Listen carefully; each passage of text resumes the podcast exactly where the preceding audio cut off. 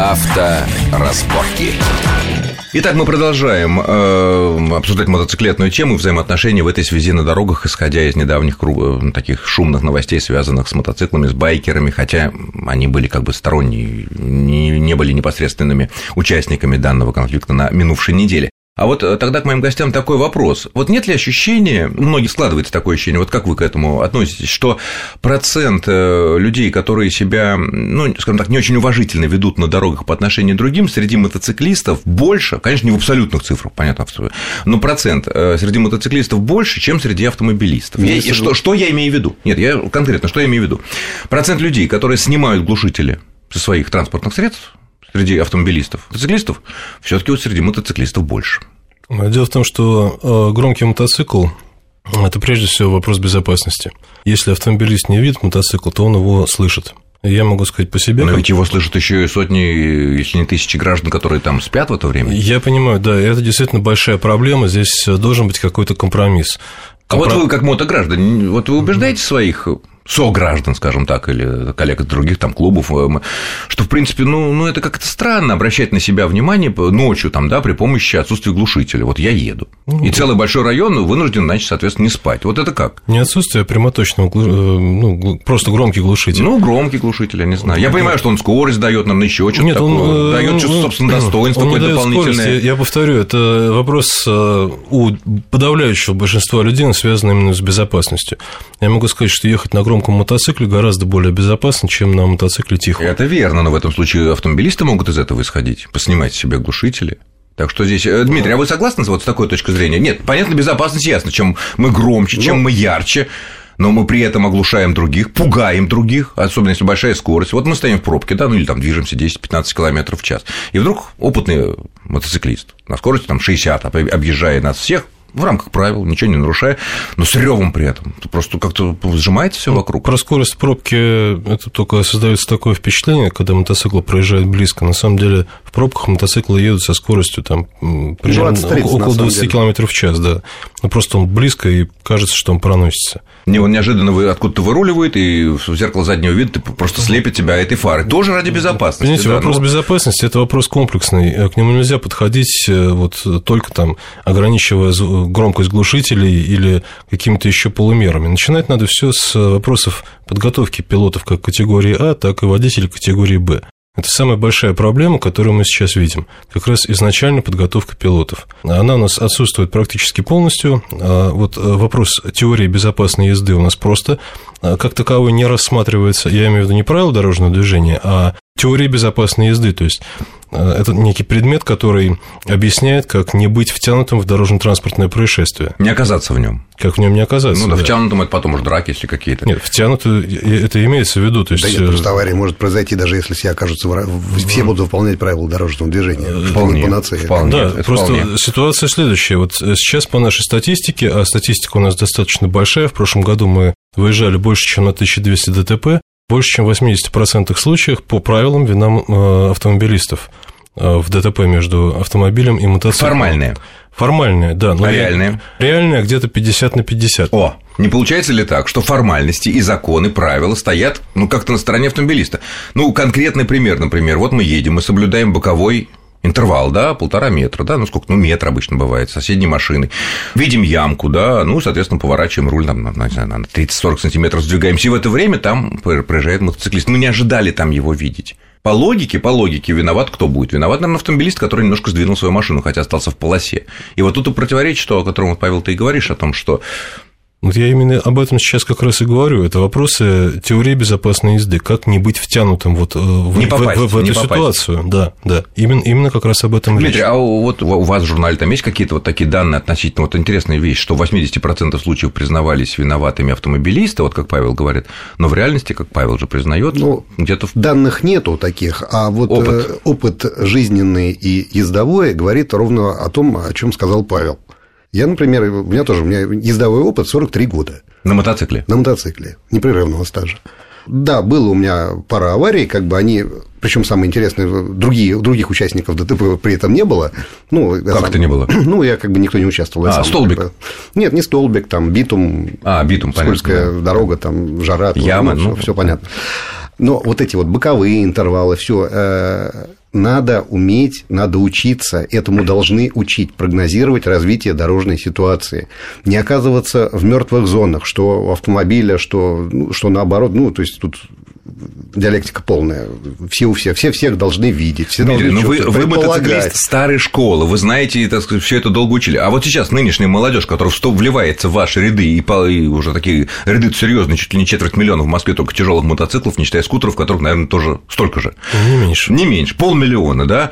Они-то чего, вот, ну как, они, они об этом думают вообще? А получается какая-то странная бредов, бредовая же... ситуация. По правилам виноват. Вот как Павел сказал, просто меня поразила эта штука, такая, такая, такая соотношение, что по правилам виноват водитель, а в реальности виноват мотоциклист, который не учел. Понимаете, ситуация простая. А, вот человек выучил книжечку правил дорожного движения.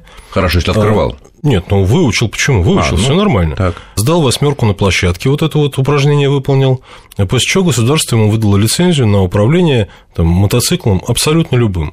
То есть человек может в 16 лет, вот, э, выучив вот эти вот несложные вещи, э, получить права, пойти в магазин, купить литровый спорт, спортбайк, который там за буквально за 3 секунды разгоняется до 100 км в час, а так едет 300.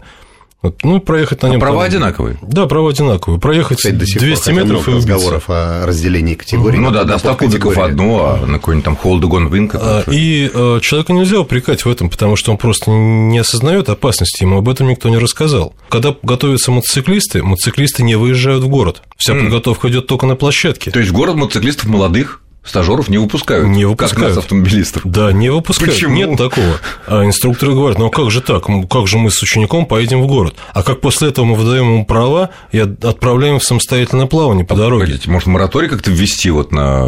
Не нужно ввести, просто. На выдачу пока как-то решить эту проблему. Ну как так можно? Нужно, да, нужно, нужно Человек изменять. получает официальные права, идет в магазин, покупает мощный мотоцикл, там за миллион там, рублей, это будет какая-нибудь там мощнейшая машина, да. Нужно изменять систему и подготовки, и, обучения и, и, и обучение, и там разделять э, права на категории. Все это сделать очень просто. Все известно, как это. Там, а на Западе, кстати, мотоциклетные права разделены. Да, да разделены. Да. разделены. То есть маленьким скутером мотоцикл маленький, средний, тяжелый. После того, как ты получил права, да. после того, как ты получил права, первые два года ты можешь кататься на, только на маленьком мотоцикле так сказать, учиться. Через два года ты можешь сдать еще раз экзамен на э, там, среднекубатурный Это чей опыт? Европа. Америка, американский Европа. Мы, мы Европа. основываемся вообще, вот, поскольку мы занимаемся теорией достаточно серьезно, а мы основываемся на опыте Великобритании. Это, ну, считается самый продвинутый Э, мотошколы в плане безопасности. Ну, самые первые начали, наверное, вместе с немцами. Я да? могу сказать, что японские полицейские, они э, обучаются в... Мотополицейские обучаются в Великобритании, это о многом говорит. И они, они решили эту проблему. Там меньше вот таких вот странных аварий, когда формально виноват по правилам всем автомобилист, а на самом деле виноват мотоциклист, который не учел, потому что неопытный, потому что не, не, не понял. Конечно, я говорю, все страны проходили через это. Когда вот, э, допустим, в Скандинавии, в Норвегии начала внедряться эта система, то за примерно 10 10 лет э, они сократили количество мотодТП на 93%. Вдумайтесь, за счет чего? Вдумайтесь в эти цифры. Это супер, а за счет чего? За счет подготовки, нормальной подготовки водителей. А кто это организовал? Кто оплатил? Кто придумал? Государство? Может быть... здесь, здесь нет никаких проблем, это не требует никаких э, дополнительного, никакого дополнительного финансирования. Как вливания. не требует? А кто будет э, готовить? Готов... Молодую поросль. Готовят такие же мотошколы просто по измененной программе. Но это же оплачивает не государство, это оплачивает пилот, пилот, это Конечно. всадник, да. райдер, что называется. Да, да, да. Понятно. Дмитрий, а вот э, я понимаю, есть полное согласие, что те проблемы, которые возникают на дорогах с участием байкеров, мы сейчас не будем говорить о ситуации с кавказцами, там все ясно, она прежде всего в опыте мотоциклистов. Не отнюдь и автомобилистов тоже. У нас система подготовки водителей, мы сейчас просто акцентировали на мотоциклистах, а на самом деле автомобилистов готовят что лучше? Нет. Ну, автомобилистов хотя бы выпускают во время экзаменов в город. Ну, а там, Это не важно. на, на 2% лучше это ничего не дает. А любой э, выпускник автошколы, выехавший на дорогу, не знаю, у вас тоже наверняка есть друзья, знакомые, родственники, вот впервые выезжающие на дороге, там молодые девчонки, ребята, их состояние, все видели, все приблизительно представляют, они ничего не умеют. Ну да, если тут внезапно появляется мотоциклист. Полная растерянность, они не знают, что делать. Понятно. Ну а у мотоциклистов хватает ума, если, например, они видят, что нарисован там у кого-то каблук, у кого-то восклицательный знак, у кого-то там еще какое-то опознавание, что я путаю педали, мол, там, да. да. Ну как не приближаться к этой машине, потому что опытный водитель все-таки посмотрит круговым 360 градусов, умеет смотреть, да, по всем зеркалам, и как-то отодвинется, учтет. Там, кстати, должен сказать, что вот так отодвинешься, мотоциклисты все время мигают, как и автомобилисты. Вот смотрите, о чем мы постоянно просим водителей вот. Автомобилей? Ничего не включайте, делать. Включайте поворотник заранее. Если вы не увидели мотоциклиста, то мотоциклист увидит вас. Это очень важно и предпримет э, определенные действия, чтобы Согласен. не совершить... Ну, э, поворотники вообще надо включать, и не только ради... Да, но у нас только это, обычно, обычно, обычно это происходит в момент, э, если не после проведения маневра.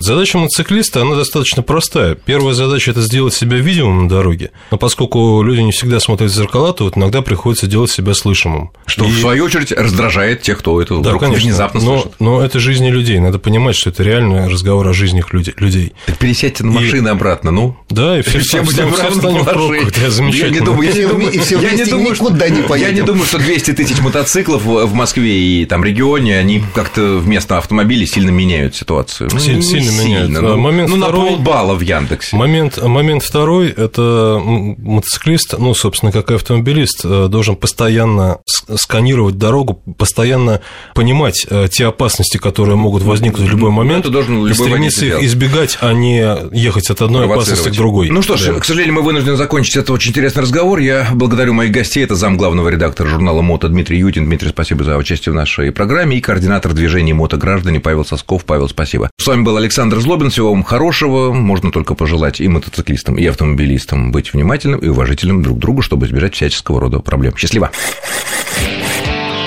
Авторазборки.